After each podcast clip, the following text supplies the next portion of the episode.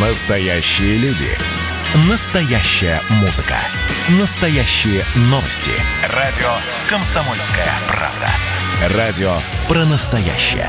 97,2 FM. эм. Взрослые люди. Обсуждаем, советуем и хулиганим в прямом эфире. Доброе утро! Здрасте, здрасте, дорогие друзья. Здравствуйте, друзья мои. Это что, я повторяю за Алфимовым, не понимаю. Здравствуйте, Так проще. уважаемые слушатели. Я не ищу простых путей. Всем хорошего настроения, даже тем, кто не спал, как я. У меня у детеныша режутся зубы. Вот, я проклинаю тот день, когда решила стать матерью во второй раз. Но это временно, правда ведь? Да ну, это Все счастье. проходит. что. Вот это чисто мужские слова. Ну, конечно, мужики же ничего не понимают в детях и не воспитывают их, никакого отношения к ним не имеют. Сделали, и все, и А, пошли гулять. И нужно конечно. закон читать. Люди, кто-то говорит, вам не кажется? У меня голос в ушах. Кто это? И так под столом поискать. Нет, все нормально. Конечно же, я так не думаю. Давайте я вам напомню. 8967 200 ровно 9702. Это WhatsApp и Viber. Неплохо я умею переводить разговор, да? Да. Да. А еще у нас есть YouTube-трансляция «Взрослые люди», «Комсомольская правда», прямой эфир. А, туда, пожалуйста, заходим, смотрим, слушаем, пишем и ставим лайки. Вот прямо сейчас я такая раз и поставила. А, я не вошла. Да. Но ничего страшного, сейчас, сейчас все будет. А, и Будем, будем надеяться, что наши бодрые голоса в ближайшие два часа вас порадуют и зарядят энергией и информацией на весь день. Но с информацией надо быть осторожнее, ее нужно фильтровать. Об этом говорит не кто-нибудь, а м, глава Союза журналистов России Владимир Соловьев. Вот, он порекомендовал жителям страны не просматривать новости ежедневно, а также выбирать более подходящие источники информации. Собственно, с чего мы делаем вывод. Слушайте «Комсомольскую правду», и будет вам счастье. А, а вот что про нас с тобой? Мы же так не можем делать. Мы должны просматривать все и по нескольку раз. Он не говорил с теми, кто будет пропускать через себя все? Как фильтр самый настоящий. В- Говорит, а, говорит, э, А Вот так и будет говорить. Говорит, э, говорит, э, говорит э, зда- ну, м, э, здравствуйте. Вот примерно так будет. Так что фильтруйте или пользуйтесь нами, да? Мы для вас стараемся. Ну, правильно да. ведь? Еще. Владимир Соловьев отметил, что повлиять на журналистское сообщество практически невозможно. Зачем на нас влиять? Вот. Из-за конкуренции средств массовой информации авторы пишут статьи с броскими заголовками. Конечно. а На профессиональном жаргоне это называется кликбейт, дорогие друзья. Просто, ну, просто держите эту информацию в голове, ну, чтобы, чтобы вам было интересно. Ну, вот, говорят, существует конкуренция за аудиторию. Из-за этого появился такой термин, собственно, как, как, как, э, кликбейт. Из-за этого даже на новость, на которую не обратил бы никто внимания, к ней придумывается такой заголовок, который иногда не имеет к ней отношения, чтобы эту новость прочитали, чтобы эту новость увидели. Информация распространяется иногда агрессивно, это связано с конкуренцией за аудиторию.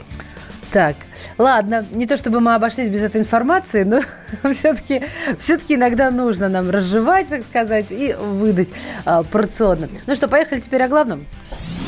Радио «Комсомольская правда».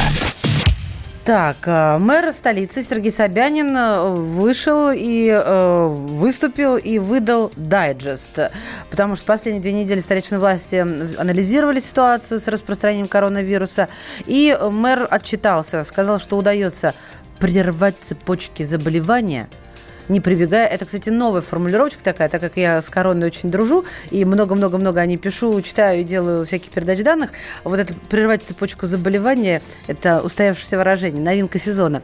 Вот, так вот, не прибегая к тотальному закрытию города и сохраняя работу всех э, секторов экономики. Да, он говорит, ситуация становится стабильнее, и ее важно сохранить. Это возможно сделать только совместными усилиями. Что для этого, дорогие друзья, нам нужно сделать? А, все очень просто. Смотрите, со 2 по 8 ноября школьники 6-11 классов продолжат обучение в дистанционном режиме, то есть следующая неделя, да?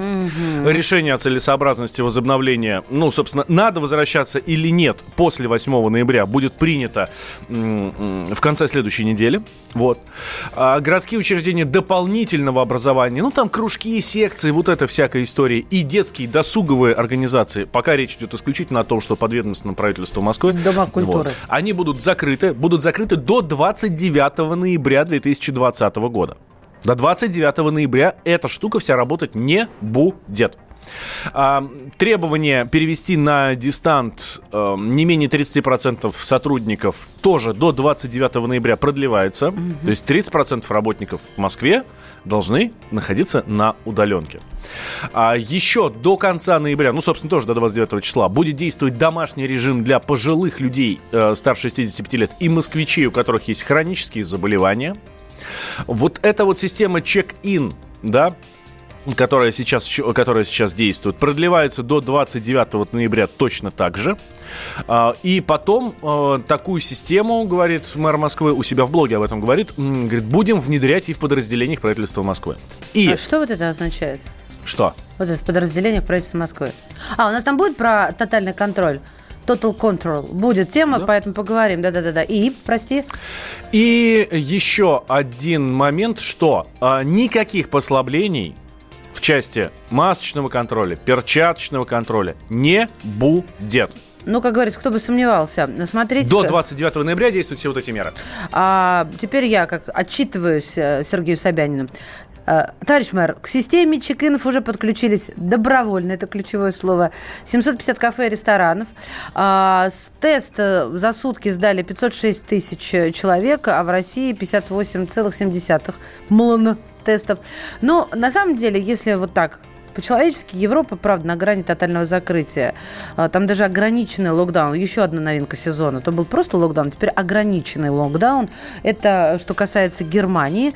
Закроют театры, спортклубы, ограничат число посетителей даже в магазинах. Во Франции там комендантский час и самоизоляция на 4 недели. Это ожидается последнее. В Португалии, как так же, как у нас, масочный режим. Правда, стоимость штрафа немножко другая, 500 евро. Вот, кстати, по поводу зарплаты в Португалии не буду говорить, но у них же зарплаты больше. Португалия достаточно скромно живет. Э, если кто знает, у кого родственники, напишите. Может, не права, а может, права. В Италии школа переведена на дистанционку, запрещена работа ресторанов. Ну, в общем, такая... А, и еще из отчета, товарищ мэр, вас это не касается, но это так, э, чтобы чтобы знали, в Омске, в Омске, да, э, наш великий город Омск, после отказа принимать больных коронавирусом, в больнице Минздрав начал проверку. Замминистра областного Минздрава отстранена от должности. Еще почти 15% кинотеатров навсегда закрылись в России из-за коронавируса. И плохие новости, побит э, рекорд суточной смертности от короны. 346 человек. Это данные на день вчера. Да, но, знаете, э, что нового пришло из того, чего мы не знали? Вообще об этом задумывались, конечно же. Все э, в масках это здорово, одноразовые маски надо менять каждые 20 часа, и это хорошо с точки зрения вирусологов, и это катастрофа с точки зрения экологов. Мы спросили, почему. Председатель комитета по экологии Государственной Думы Владимир Бурматов нам объяснил.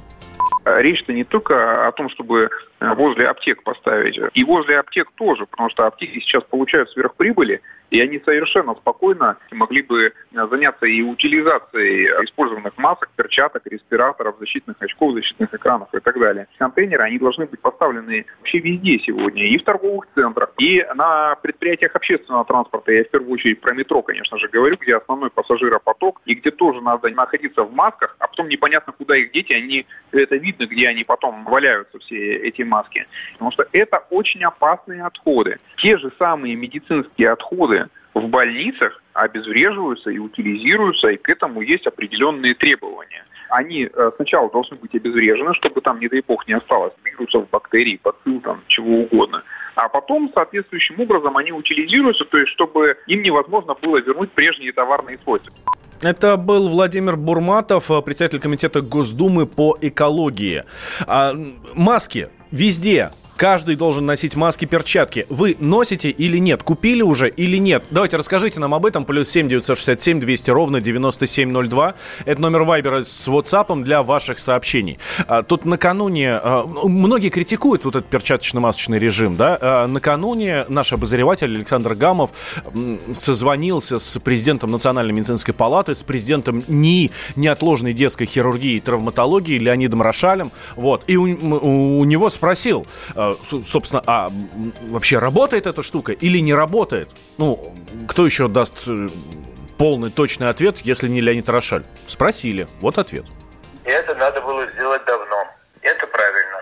За одну секунду это эффект не даст, но я другого метода снижения заболеваемости ковидом не знаю. Вот так, развел руками. Президент Национальной медицинской палаты, президент неотложной детской хирургии и травматологии Леонид Рошаль. А, тут пишут, а, ну а сейчас, эм, сейчас, чтобы я процитировала статистику по гриппу в студию на сегодня для сравнения. А можно не будем, 56-й? Да? Вот не будем и все. Извините. Друзья мои, пишите 8 967 200 ровно 9702. Это WhatsApp и Viber. От чего тебе сегодня тесно? Мокрых переулках октября.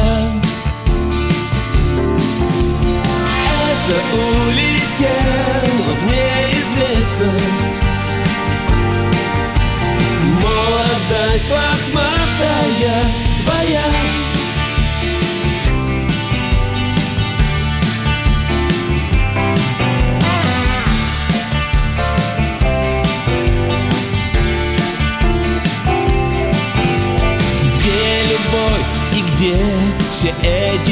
песни. Что сбивали с крепких ног шутя.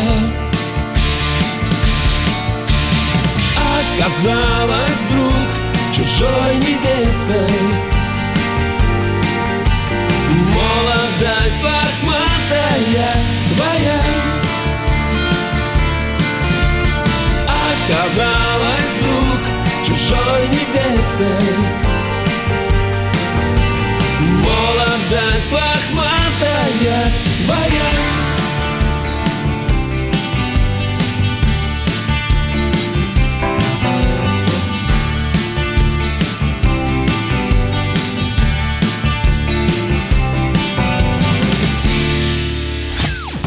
Настоящая музыка. На радио «Комсомольская правда». Взрослые люди. Обсуждаем, советуем и хулиганим в прямом эфире. Да, еще и вместе с вами. Плюс 7 967 200 ровно 9702. Это Вайбер с WhatsApp для ваших сообщений. И 8 800 200 ровно 9702. Это номер телефона, чтобы нам дозванивали сюда в эфир. Прям вы нам сейчас очень будете нужны. Ну, вот как раз Валентин спросил, носите, закупились масками, да, потому что тотальный масочный режим, все, баста. А теперь, так, а теперь вот читаю ваше сообщение. Не носим мы не стадо. А, ну это тот, кто просил статистику по гриппу. Я подозреваю, что это наш э, знакомый из Ютьюба, э, с- ковид-диссидент такой есть у нас там. Слушай, ну не только в Ютьюбе обитают ковид-диссиденты, ладно, ну... Ну, ладно, э, другой ковид-диссидент, как скажешь. Вот. У нас рядом поликлиника, ни разу не видела, чтобы утилизировали... Утиливи... Ой, сейчас я, я сама. Утилизировали. Yes. Просто выкидывают в общем мусорный бак. Это хотя бы так, а то, знаете, просто идешь и кто-то кидает э, по ходу движения. Знаете, в медицине же есть такая штука, ну, я думаю, вы обращали внимание, когда заходите в кабинет врача, там две урны отхода класса А и отхода класса Б. Да. Что из них что? Я не знаю. Но там смысл в том, что одно это, ну, условно, там салфетки какие-то, да, Ну, там, не мусор. знаю, там ручку какую-нибудь выкинуть, Это там, А. да. Это, ну, вот. А А дальше? есть отходы класса Б. Это как раз вот там ваткой тебе протерли где-то, да, и там Которые осталось... заражены. Ну, возможно, заражены. Да, там возможно, есть какие-то да. биологические А. жидкости, да? Yes. Вот. То получается, что маски и перчатки это как раз отходы класса Б. И в обычную урну, ну, по идее, по идее, их, вообще- это просто нельзя абсолютно выбрасывать. верное замечание. Их нельзя, их, во-первых, а, надо правильно снимать, б, правильно утилизировать. Об этом куча статей в научном отделе э, редакции «Комсомольская правда», kp.ru, серьезно. Ну, а как не носить-то в магазинах без маски, чувствуешь себя как изгой без общества? Да, и это так классно, мне вообще- так это нравится. Я дожила до ам, взрослого состояния и никогда не думала, что я приду в банк в маске просить деньги. Но это случилось. Ношу респиратор, перчатки тоже, однако моя семья использует одноразовый на- раз мас... Что со мной такое? Это ты заколдовал, да? Конечно. Чтобы обидно я, не было. Я знала, что вода открыта. Ты мне туда что-то подлил. Маски много раз. Это плохо, Кирилл. А почему вы тогда мне говорите? Э, вы какой- Одноразовые маски здесь очень важно, да? Да. То есть, вот Кирюха очень сильно переживает за свою семью. Кирилл, ну вы там проведите с ним беседу, елки-палки. Вы же взрослый мужик, вам 13 лет. Ну, пообъясните им, что так делать нельзя. Вика- Но я тоже много очень таких знаю. Да. Я даже вам больше скажу, у меня в машине одноразовая маска лежит на случай, если я забыл свою многоразовую. А вот смотрите, у меня тут был в машине а, у меня есть такой магнитик, на который я цепляю мобильник. И вот он как раз над э, ветродуем, ну, печка, mm-hmm. да, кондей. И вот я туда вешала маску. Потом я поняла, что это, это вот такая биологическая бомба. Я поносила маску, она пропитана вирусами, бактериями, микробами, назовем это так. И я включаю кондей, и биологическая бомба начинает распылять все то, что на маске. Так. Вот а... смотри, хорошее сообщение. Объясните мне, как штрих-код при посещении кафе препятствует заражению. У вируса э, нет телефона? А, рассказываю. Штрих-код э, препятствует не заражению, он препятствует распространению вируса. Потому что, а, собственно, система понимает, э, где находится человек, у которого положительный тест на коронавирус. Ну, допустим, он даже этого еще не знает, а в системе уже есть результаты того, что он сдал. И у вас есть потенциальный контакт. Вы в одном ночном клубе с этим человеком. Соответственно, вам приходит на телефон смс. «Э, Чувак, сдай тест на корону. Возможно, у тебя был контакт. То есть и вы сразу же знаете, и это гораздо раньше, а сразу напоминаю, на третий день вы максимально заразны, даже когда вы еще симптомы не почувствовали. Вы уже как вот та самая биологическая бомба. Такая история была в самолетах. Просто не было, соответственно, штрих, э, штрих-кодов, но все равно всем известно, ну, кому надо. Угу. Кто летел в конкретном самолете, на каком месте сидел и все такое. И когда началась вся вот эта история с пандемией, с э, эпидемией, с коронавирусом, что происходило? Раз у кого-то в самолете, у кого-то, кто летел вот каким-то там рейсом, нашли корону. И тем, кто летел вместе с ним в одном самолете, автоматом просто приходили сообщения. О-о. Да. Ну, слушай, с одной стороны, вроде все так ладненько, красиво, складно, а с другой стороны, э, нас заставил поволноваться главный подводящий итоги по имени Дмитрий Киселев, телеведущий и гендиректор МИА Россия сегодня. Давайте послушаем, что он сказал в своей итоговой программе. Понятно, пространство для так называемых гражданских активистов станет меньше. Ведь все общество становится куда прозрачнее. А значит, мы даже вплотную приближаемся к персональному социальному рейтингу, когда честное, спокойное, ответственное гражданское поведение откровенно и прозрачно будут поощряться. Накопил штрафов за скорость, бросил мусор на улице, пришел на несогласованную акцию, утаил налоги – вырастет процент по кредиту. Это, например. И наоборот. Участвуешь в волонтерском движении, занимаешься благотворительностью, рейтинг можно и подправить. Я, знаете, я уже раз в четвертый это слушаю, и хочется виртуально схватить за грудки человека, знаете, как вот в истерике, и сказать, что, что ты взял? Почему так? Где пятерки ставят? Но синдром отличника – это страшная вещь, и перфекционизм до добра не доводит. Мне кажется, он, может, специально как-то спровоцировал всех, чтобы вот об этом говорили. Потому что это цифровой фашизм. Называется просто. У нас на связи футуролог, председатель Совета директоров э, ГК «Русские инвестиции», руководитель проекта «Технический прогресс и экономика будущего», то как раз о чем нам надо поговорить, да? Кирилл Игнатьев. Кирилл Борисович, доброе утро. Здравствуйте. Кирилл. Доброе утро. Скажите, может быть, надо легко, непринужденно войти в это светлое будущее, чтобы у тебя была такая своя табличка со строчками, где галочки электронная рука выставляет. Сделано, сделано, сделано. И выдает оценку в конце недели или дня. Или нужно париться. Извините за жаргон, я просто нервничаю.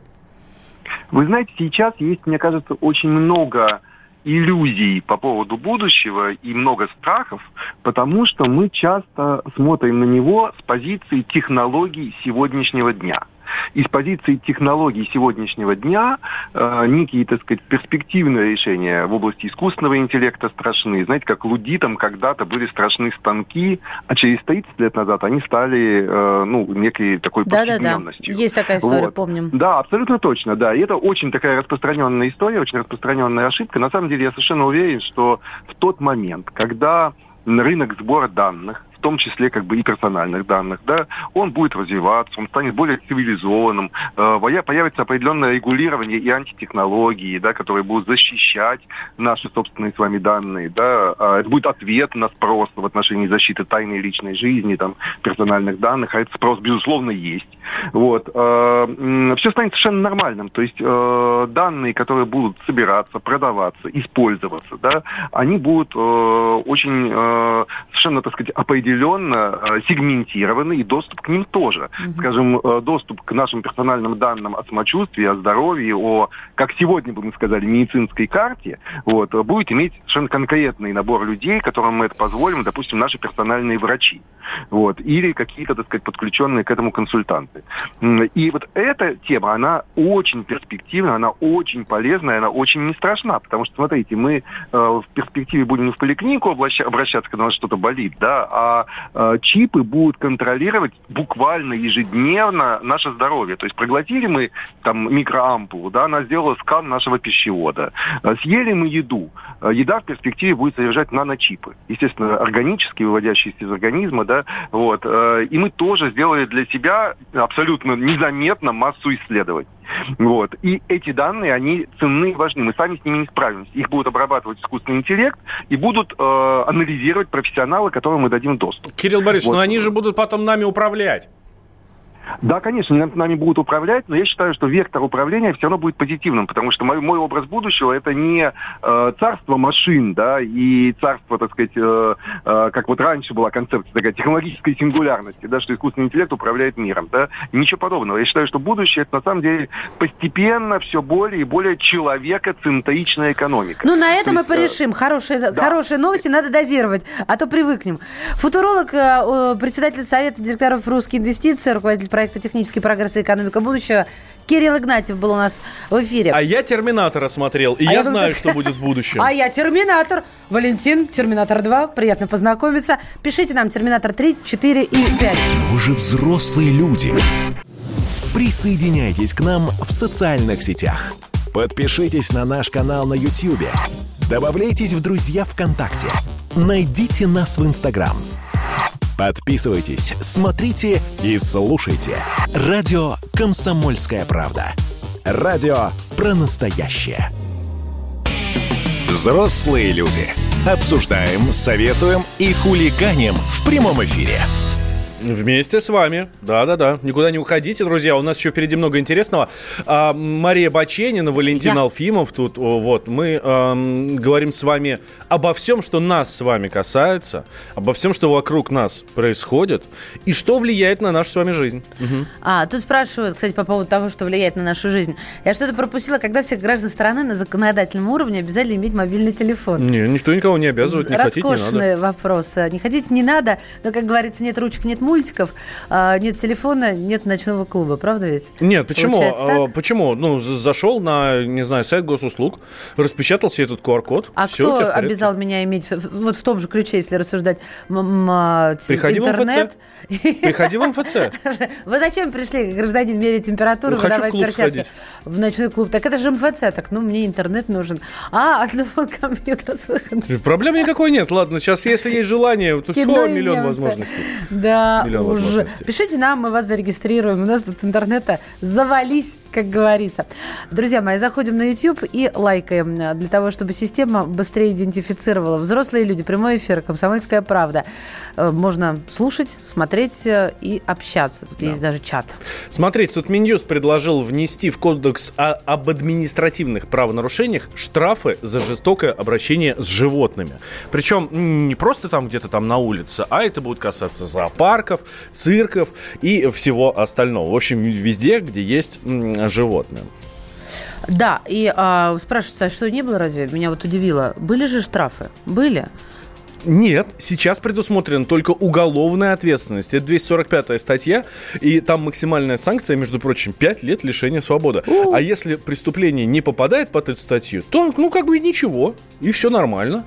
Ну, то есть остается лишение свободы и, оста- и ввели штрафы, правильно я понимаю тебя? Да. Так, вот давайте разберемся более а, детально. Эксперт Центра правовой зоозащиты у нас на связи. Евгений Ильинский. Здравствуйте, Евгений. Да, да, здравствуйте, здравствуйте. Мы должны а, радостно эту новость встречать или здесь есть какие-то тонкости, которых, возможно, мы не замечаем? Прокомментируйте, ну, пожалуйста.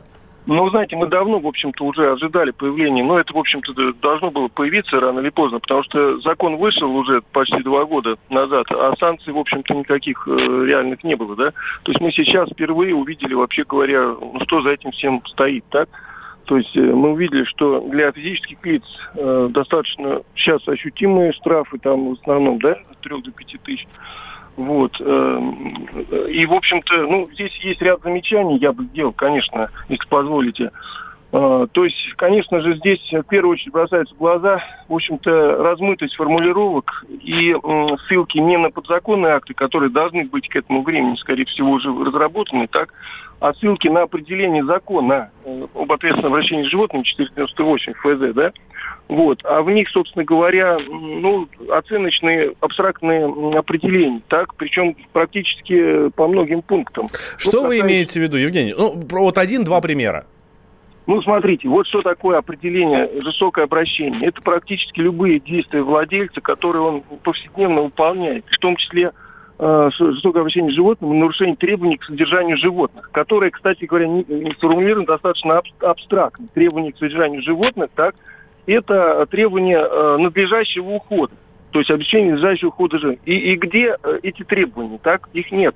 То есть э, это опять оценочное, так сказать, абстрактное определение, которое дано в статье закона. Так? Но за, за него можно получить уже ощутимый штраф. Это один пример. Вот. Второй пример. Э, так сказать, э, несоблюдение требований к содержанию животных, общие требования к содержанию животных. Но здесь то же самое, как я сказал. То есть что такое э, требования к содержанию животных? Они сводятся, ссылки опять же на федеральный закон ФЗ 498, да, и мы читаем пункты. Обеспе... Первый пункт. Общие требования к содержанию животных. Первое. Обеспечение надлежащего ухода за животными. Что такое надлежащий уход за животными? Вы мне можете сказать?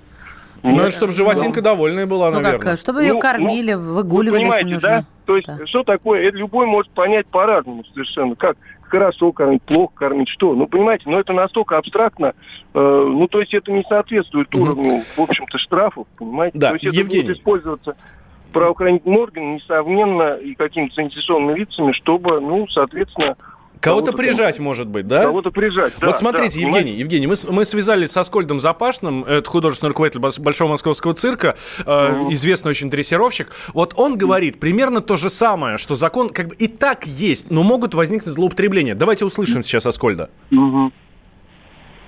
Аскольда Запашного, давайте услышим. Я Да. как бы не считаю, что такие инициативы являются эффективными с точки зрения э, фильтрации хороших и плохих э, цирков и зоопарков. Я думаю, что, в принципе, если существует закон и есть ведомства, которые обязаны следить за выполнением этих законов и, соответственно, каким-то образом людей наказывать, этого уже достаточно для того, чтобы выявить просто раз и навсегда, а дальше просто контролировать те цирки, зоопарки, да вообще, в принципе, любые учреждения, а, которые не соблюдают эти законы, в принципе, не должны существовать. Касательно увеличения штрафов или, в принципе, создания системы штрафов, я думаю, что они в большей степени могут повлиять э, только на то, чтобы это использовать с точки зрения спекуляции. Потому что те люди, которые называют себя зоозащитниками, а по сути мы для себя как профессионалы делим на зоорадикалов и зоозащитников, в принципе как бы не скрывают то, что у них есть одна задача – не разобраться в проблемах цирка и, собственно говоря, выявить людей недобросовестных, а просто цирки уничтожить. Поэтому это может использоваться только для того, чтобы терроризмом заниматься, таким, чтобы искать э, какие-то лазейки, прикапываться ко всем. Я за свою карьеру не имею каких-то правонарушений, да, которые можно было бы инкриминировать мне, как человеку, работающему с животным, как именно правонарушения. Но, тем не менее, нас бесконечно, вот эти зоошитики, они нас обвиняют э, во всех мыслимых и немыслимых грехах и, собственно говоря, пытаются их все время придумать. Аскольд Запашный, худрук Большого Московского цирка. А у нас э, Евгений же еще на связи, да? Да, да, Евгений, да, у меня вот какой вопрос. У меня сложилось впечатление, что этот закон в первую очередь направлен ну, вот против, э, вернее, не против, а он создан для цирков, зоопарков, ну то есть вот для таких учреждений, а не для частных э, владельцев э, животных. Так ли это? Ну, вы знаете, скажем, цирки – это, ну, так сказать, использование культурно-зрелищных мероприятий, это целая, так сказать, часть закона, так? Но я абсолютно согласен вот сейчас э, с этим определением, которое Запашный дал. Да, что на самом деле радикалы, зоорадикалы, мы их также называем зоорадикалы, зоошиза, так, действительно, они в основном, э, ну, скажем так, это самопиар, так, это использование, ну, это фактически и деньги, потому что они получают свои акции, так, это оплачивается все очень часто, так, и действительно их цель просто реально уничтожить, э, в общем-то, цирки. Так? И эта задача, скорее всего, даже не, как сказать, это идет откуда-то из-за рубежа, чтобы конкурент у нас в России, так сказать, ну, как бы убить цирк, цирк а, собственно говоря, использование животных – это наша традиция, понимаете? Ее нельзя терять. Вот. И действительно, он прав, что э, надо просто контролировать жестче, так? А ведомства, они не хотят этим заниматься вообще. То есть, э, то, ну, скажем так, в трехдневный срок поступает заявка, например, а передвижной цирк уже уезжает. Ну как может реально, вот так сказать, там ведомство успеть в общем, э, сказать, отработать? Все дело в контроле. В контроле. Да, Ввести законы том, что... Э, много труда не нужно. А вот чтобы проконтролировать и исполнять эти законы, тут нужно постараться. Услышали вас. Спасибо большое. Эксперт Центра правовой зоозащиты Евгений Ильинский. Но если вы видите где-то несправедливое и жестокое обращение с животным, то мы теперь знаем, что есть еще и штрафы. Ну вот видишь, очень правильно наш эксперт говорит, а что такое несправедливое жестокое обращение с животным? Вот с собакой надо гулять или нет? Да. А, а если это какой-нибудь там той-терьер? Ну, он гадит на пеленку и гадит, и все у него нормально. Нет, ну погоди. И для него твоя большая комната это как, как стадион. Нормы, я поняла. Вот, видишь? Не-не-не, ну мы не будем перегибать, потому что есть то, что однозначно. В общем, ждем, ждем уточнений. Но вы же взрослые люди. Каждую субботу в 9 утра и каждое воскресенье в 8 вечера Михаил Антонов подводит музыкальные итоги недели. Вы голосуете за любимые песни, а мы ставим их в эфир. Хиты, раритеты, каверы, музыкальные новинки, интервью со звездами и песни от ведущего. Поднимались Иваны, ни свет, ни заря. Настоящий хит-парад на радио «Комсомольская правда». По субботам в 9 утра и в воскресенье в 8 вечера. Включайтесь.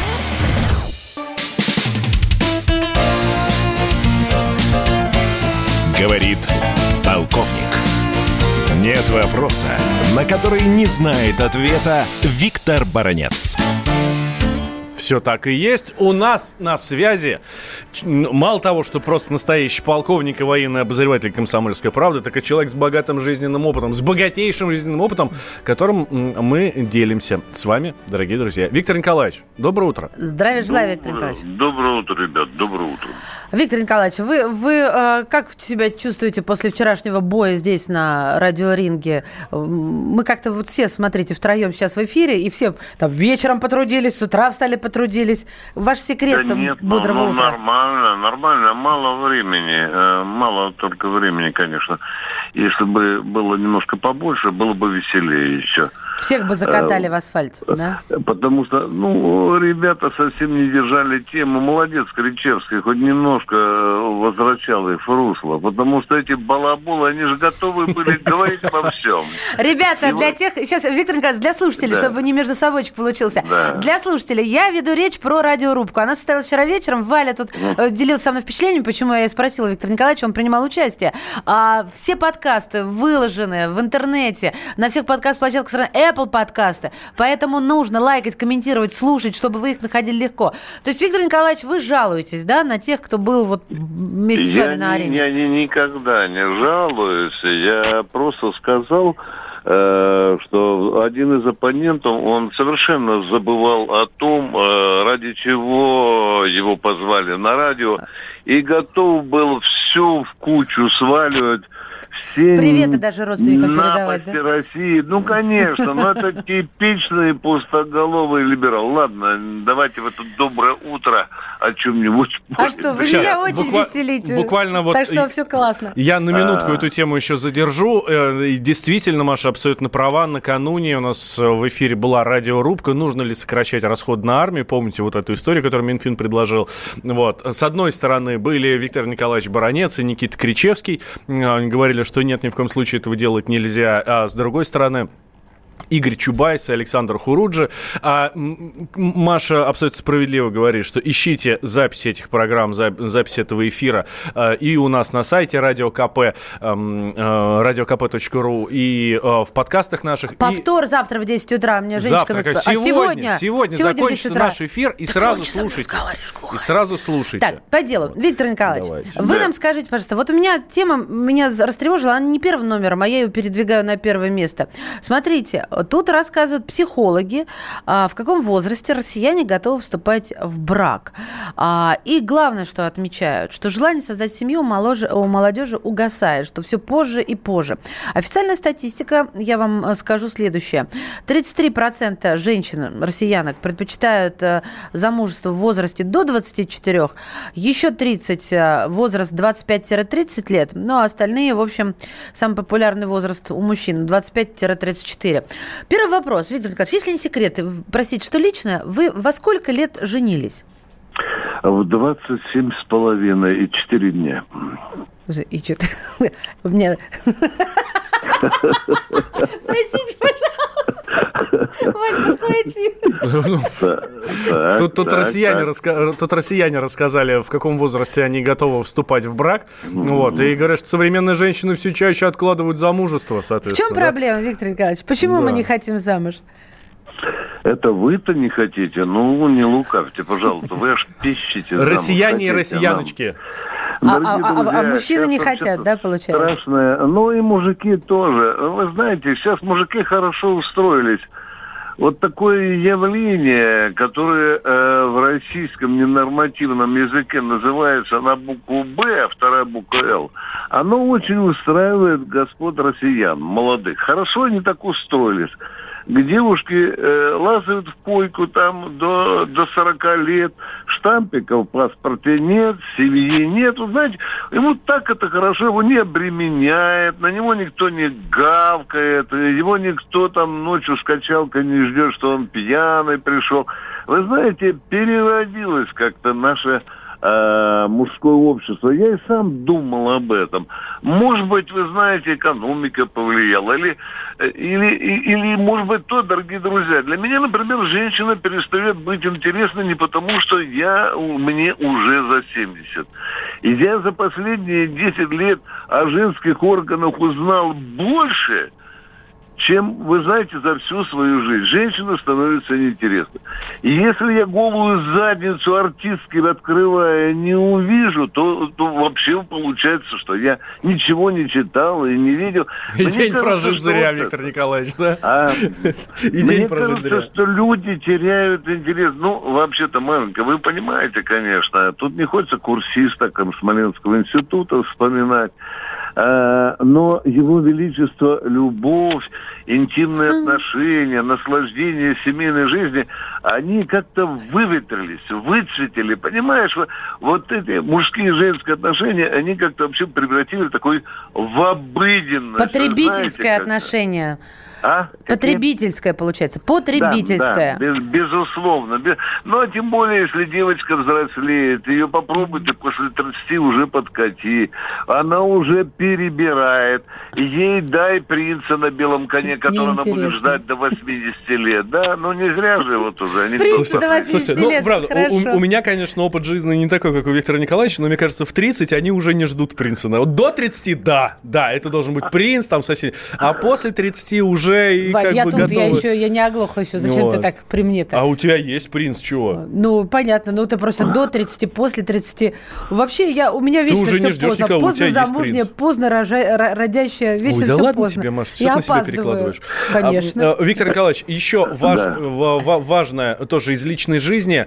Россияне тут назвали манную кашу в детском саду самым нелюбимым блюдом. Бывает. А, ну, давайте мы на армейские будни перенесемся. Ваша нелюбимая еда армейских времен?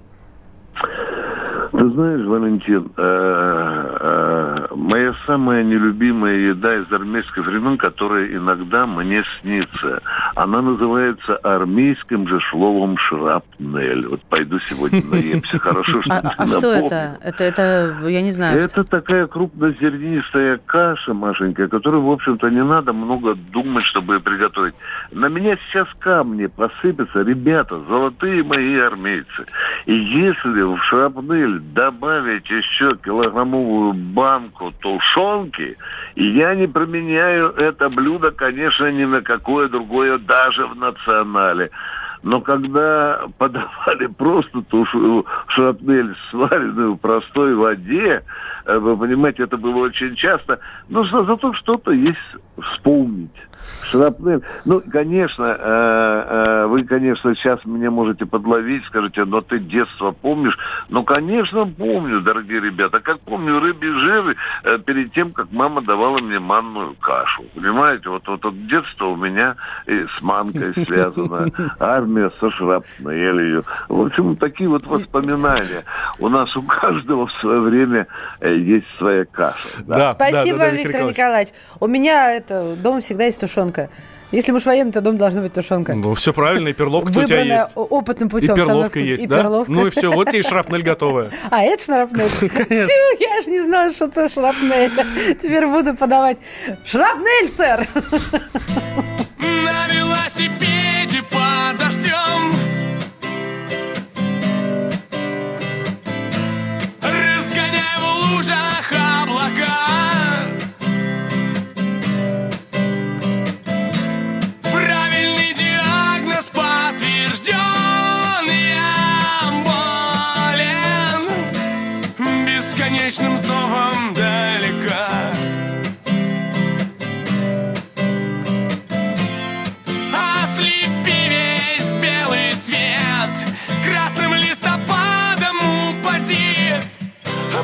Праздничным листом календаря.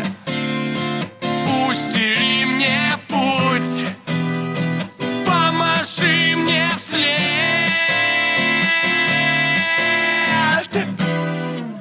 Прости, прощай, привет